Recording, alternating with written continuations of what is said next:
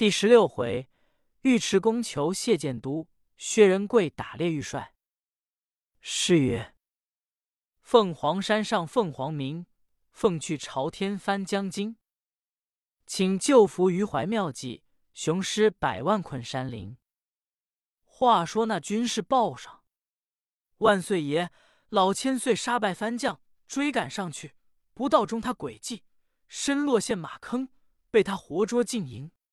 小的们等候许久，不见消息，又不见首级挑出，一定凶多吉少。天子听言，吓得浑身冷汗，便说：“徐先生，马王兄被他捉去，决然有死无生，快些点将去救才好。”尉迟恭道：“陛下放心，待臣去就来。”朝廷说：“尉迟王兄前去需要小心。”尉迟恭道：“不妨。”按好头上金盔，提了黑鹰枪，跨上乌骓马，带了四员家将出营，径往凤凰山去。远远望见山脚下帐房秘密，想来这是番将守山的营寨了。尉迟恭正想之间。抬眼看见道路上一人，并无手脚，像冬瓜一般。尉迟恭倒吃一惊，忙唤家将前面去看来。这个还是人还是怪？众将奉命上前去一看，忙来报说：“元帅，这就是马老千岁，被番营断去手足，还是活的。”敬德闻言，犹如天打雨雷惊，半个时辰呆住声。连忙把枪尖放下，枪杆向天纵一步，马上见了马三宝这等模样，不觉泪如雨下，叫声：“老将军，你怎的不小心，遭这样惨祸？想你绝不能活，有什么话说？趁本帅在此，可要阴风，还是怎样？腹痛快快说来，待我深奏朝廷。”马三宝去了手足。心疼不了，有口难言，只把口乱张，头乱摇，眼内泪如线穿。要进一步，又无手情，又无矫正，只把头一仰一曲拢来了些。尉迟恭说：“你心内疼痛，不必正拢来，待我走进来便了。”敬德领一步，马上枪尖贴对马三宝当心。这马三宝痛的紧，把不能够死，用力叠起心来。正刺当中，一位新唐大将今日归天去也。敬德连忙拿起枪尖，马三宝已合眼身故。尉迟恭吩咐家将抬到凤凰城去，家将答应，自去料理抬回。那位迟恭说：“我此番一定要不与老将军报仇，枉为一殿之臣。”那番尉迟恭暴跳如雷，纵马摇枪来到番营。呼声大叫：“待小番快报你主番狗奴知道，说我大唐大元帅尉迟将军在此，叫他早早出营受死。”小番闻言报进帐内。盖贤摩闻此大唐元帅尉迟恭不胜欢喜，忙坐马端枪出到营外，架住兵刃，哈哈大笑说：“呆，尉迟蛮子，我只道你有三头六臂，原来你也是个平常莽夫。”看你年纪老迈，怎与魔家斗战一二合？你不见那路上此人吗？不要照样而死，那是悔之晚矣。敬德听说，心中一发火冒，大怒说：“我把你这番狗奴有多大本事，敢把本帅标下一员大将断去手足？仇如海底，故而本帅亲来请你，活祭我帮老将，以雪此恨。”放马过来，照本帅一枪罢。忙紧一紧乌鹰枪，直往盖贤魔面门上挑将进来。这贤魔喊声：“不好！”把边望枪杆子上嘎啷这一架，马多退后十数步，冲锋过去，圈的转马来。这尉迟恭一心要报仇恨，捅的一枪，又望翻将披烟侯刺将过去。盖贤魔用尽平生之力。架得开枪，手将震麻了，只得勒马便走。敬德随后追赶，盖贤魔跑进营去了。尉迟恭才到得营前，也是轰隆一响，连人带马翻下陷坑中去了。这里挠钩搭起，绑进帐房。唬得外边军士连忙报往凤凰城。我且慢表。单讲盖贤魔捉了大唐元帅，心中大喜。我郎主向有旨意说，有人生擒得南朝秦叔宝，尉迟恭火解建都后旨发落，其功非小。我如今把他前去，岂不是我之大功也？主意已定，说：“老蛮子，你的造化，若不是我狼主要活的，我早已把你手足也断去了。”尉迟恭道气得不开口，这就吩咐囚入囚车，五千人马护住，盖贤魔就走建都，扯起营盘，离了凤凰山，竟走三江月虎城。我且慢表。再说那凤凰城内，天子正在忧愁，思想王兄此去，未知胜败如何。不想营外飞报进来，说：“启万岁爷，那马老将军被番兵砍去手足，撇在大路，腹痛不过，正凑着元帅枪尖而死，因此把尸骸抬在门外，请旨定夺。”天子闻言，吓得魂飞天外。破散九霄，龙目中纷纷下泪。段、殷、刘三位老将军身冷汗直淋，赶出御营，一见马三宝如此而死，不觉放声大哭，走进御营，哭奏天子，要求阴风。天子降旨，即便阴风埋葬凤凰山脚下。段、殷、刘三老将领旨，带同军士亲往凤凰山埋葬。我且不表，单言探子又报天子说：“启上万岁爷，元帅欲与马老将军报仇，追杀番将，也入陷坑，被他绑入营中，未知生死，故特飞报。”那天子又闻此报，吓得呆了一个时辰，方才叫道：“徐先生，未经之计怎么处？”茂公说：“陛下龙心涛安，马将军惨死。”乃是大数，不能挽回。尉迟恭阳寿未绝，自有救星，少不得太平无事回来。不表君臣议论之话。再说到汉马城先锋张世贵，他奉旨停兵在城阳马，未有旨意，不敢攻打前关，所以空闲无事，日日同了四子一婿，在城外摆下围场打猎。这九个火头军也是每日在别处打猎。不想那一天，张世贵用了早膳，打围去了。前营火头军正在那里吃饭。仁贵道：“众位兄弟，日已正中了，我们快去打猎要紧。”周青道：“薛大哥，我们与他去怎么打的野兽来？又没我们分。昨日辛辛苦苦打两只顶肥壮麋鹿，多被大老爷要了去。”仁贵道。贤弟，你真正小人之见。两只鹿有什么稀罕？今日闻得先锋大老爷同众位小将军向北山脚下去了，我们往南山脚下，他们就撞不见了。周青道：“哥哥说的有理。”九人吃完了饭，各取了弓箭兵器，多上马出了汉马城，向南山下去四十里，摆下围场，各处追赶张鹿野兽，打猎游玩。日已正午过了，只看见远远一队人马，多是大红蜈蚣旗。仁贵说：“兄弟们，你看那边用大红蜈蚣旗人马，一定东辽兵将，必有宝物在内，所以有兵丁护送，解上建都去的。待我上前夺了他来，或有金银宝物，大家纷纷，有何不可？”周青闻言大喜，说：“快上去！”仁贵就纵马将戟冲上前来，大喝一声：“待反狗奴！俺火头将军在此，快快留下名来！”一声大叫，这一手盖贤魔听的，说道：“军士，你们等需要小心保住。”即便纵马蹄鞭呼一声，近前大喝道：“待我把你这薛蛮子一鞭打死才好！前日。”在凤凰城不曾取你之命，故而今日前来送死吗？这人贵想夺财宝要紧，也不打话，喝声：“召几罢！”戳这一戟，直往盖贤磨面门上刺来。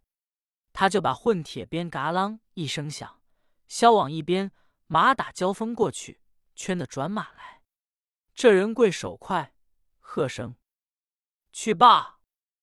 戳这一挤，刺将进来，闲魔喊声：“哎呀！”来不及了，贴正前心透后背，阴阳手一翻，轰龙挑往那一手去了。薛礼赶上前来，这般翻兵散往四处去了，只留得一座囚车。看他探起头来，是黑脸胡须的人。仁贵认的就是尉迟元帅，倒吓得皮失色，拍马便走。尉迟敬德见这穿白袍小将，好似应梦闲人，大叫：“小将快来救我本帅！”敬德叫得高兴，那边越跑得快了。敬德心下一想：如今不好了，他杀了番将，救了某，倒跑去了。如今不上不下，丢我在囚车内，倘被番兵再来到，被他便便当当割了头去，便怎么处？此话不表。单讲人贵急急忙忙跑过去了，八弟兄一见，连叫：“大哥！”总不回头，只得大家随后赶来。却正遇张氏贵父子打从东首都转来，便见了仁贵，忙问道：“薛礼，你今日打了多少飞禽走兽？”仁贵把马扣定，面色战栗。张环道吃一惊，忙问道：“你为什么这样惊慌？”仁贵喘气定了，叫声：“大老爷，小人真正该死！方才正在那一边打猎。”不当不抵，却遇一队番兵前来。我只道是解什么宝物往建都去的，故此飞马上前，却夺来献与大老爷。谁知并非有什么宝物，乃是尉迟恭元帅不知几时被擒，囚在囚车里面，借往箭都去的。所以小人杀了番将，散了番兵，飞马就跑，望大老爷救救。张环说：“原来有这等事。”他可问你名字？仁贵说：“小人拍马飞走，没有这个胆量与他打话。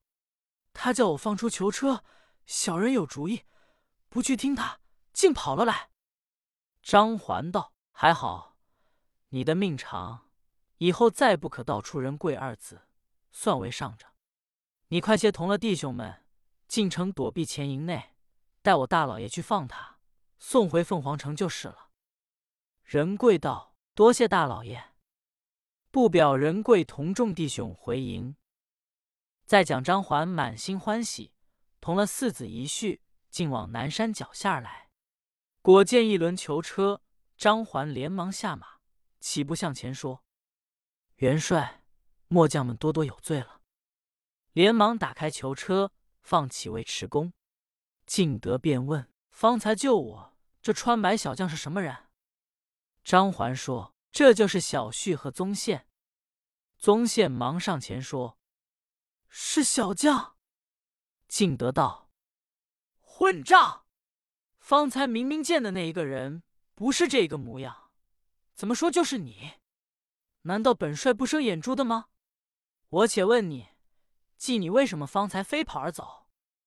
张环说：“小婿和宗宪到底年轻。”不比老元帅久历沙场，他偶遇一队番兵，倒有什么金珠财宝，故而一时高兴，杀散番兵。看见元帅在囚车内，不敢轻易独放，所以飞跑来同末将父子一起来放。敬德道：“无影之言，由你讲，少不得后有着落，悔之无及。去罢。”张环道：“请元帅到汉马城中水酒一杯。”待末将送往凤凰城去。敬德道：“这也不消，有马带去骑来。”张环答应，吩咐牵过高头白马。尉迟恭跨上雕鞍，不别而行，竟往凤凰城去了。张环父子围场进入汉马城，我且不表。单讲到凤凰城，唐王正在相望尉迟恭，忽军师报说，元帅回营了。天子闻言大喜，敬德走进御营朝参过了。天子道：“王兄，你被翻江擒去，犹如分剖阵心，难得今早回营，未知怎样脱离？”尉迟恭，陛下在上，臣被他擒去，囚在囚车，火解剑都。行至悍马城山岔路口，遇一白袍小将，杀退番兵，见了臣飞跑而去。停一回，张环父子同去和宗宪，前来放我。臣就问他此事，他说就是宗宪，虽脱离灾难，反惹满肚疑心。想来那白袍小将一定是应梦贤臣。天子闻言便说：“徐先生，这桩事情必然你心中明白。”救王兄者，还是何宗宪，还是薛仁贵？茂公笑道：“那里有什么薛仁贵？原是何宗宪，元帅不必心疑。”尉迟恭说：“这桩真假，且丢在一边。那凤凰山如今没人保守，望陛下明日就去游玩一番，好进兵攻打前关。”天子曰：“然。”即降旨。众臣兵士各要小心，此夜无言。一到来日，众三军进将披挂在城外候驾，下面三十六家都总兵官上马端兵，一班老将保定龙驾，出了凤凰城，进往凤凰山来。四下一看，果然好一派景致。但见红红绿绿四时花，白白青青正垂华，百鸟飞鸣声语巧。满山松柏翠阴遮，有时见水闻龙哨，不断高冈见虎跑。玲珑怪石天生就，足算山林景之奢。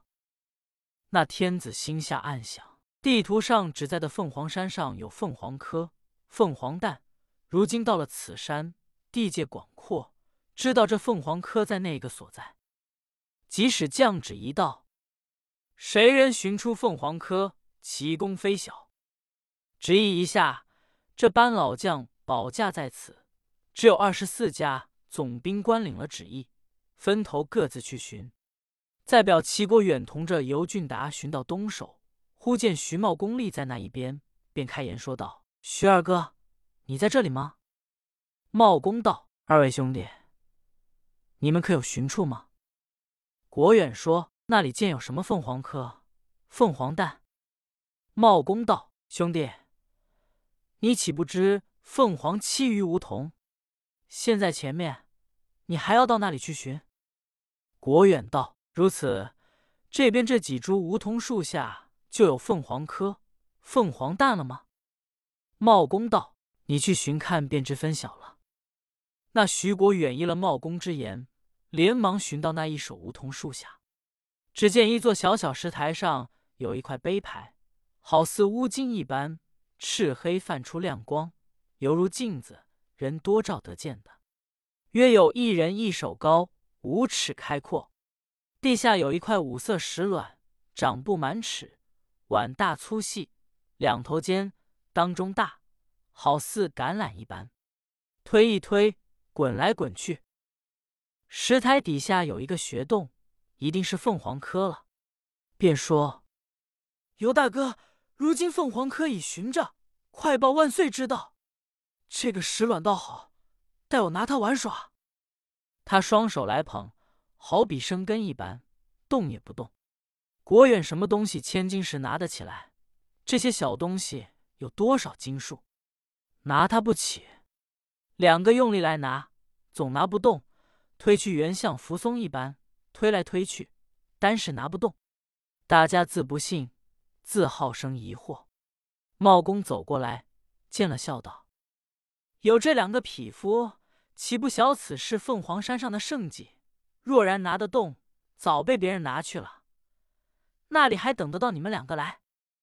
二人听说，也笑道：“是啊，不差。”回身就走来报与天子，天子大喜，同了元帅段、英、刘四元老将。来到梧桐树下，跨上小小石台，天子观看，见乌金石碑甚是光亮，照得出君臣人影。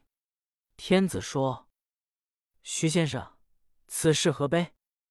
茂公说：“此非碑也，就叫凤凰石了。”天子说：“既是凤凰石在此，凤凰为何不见呢？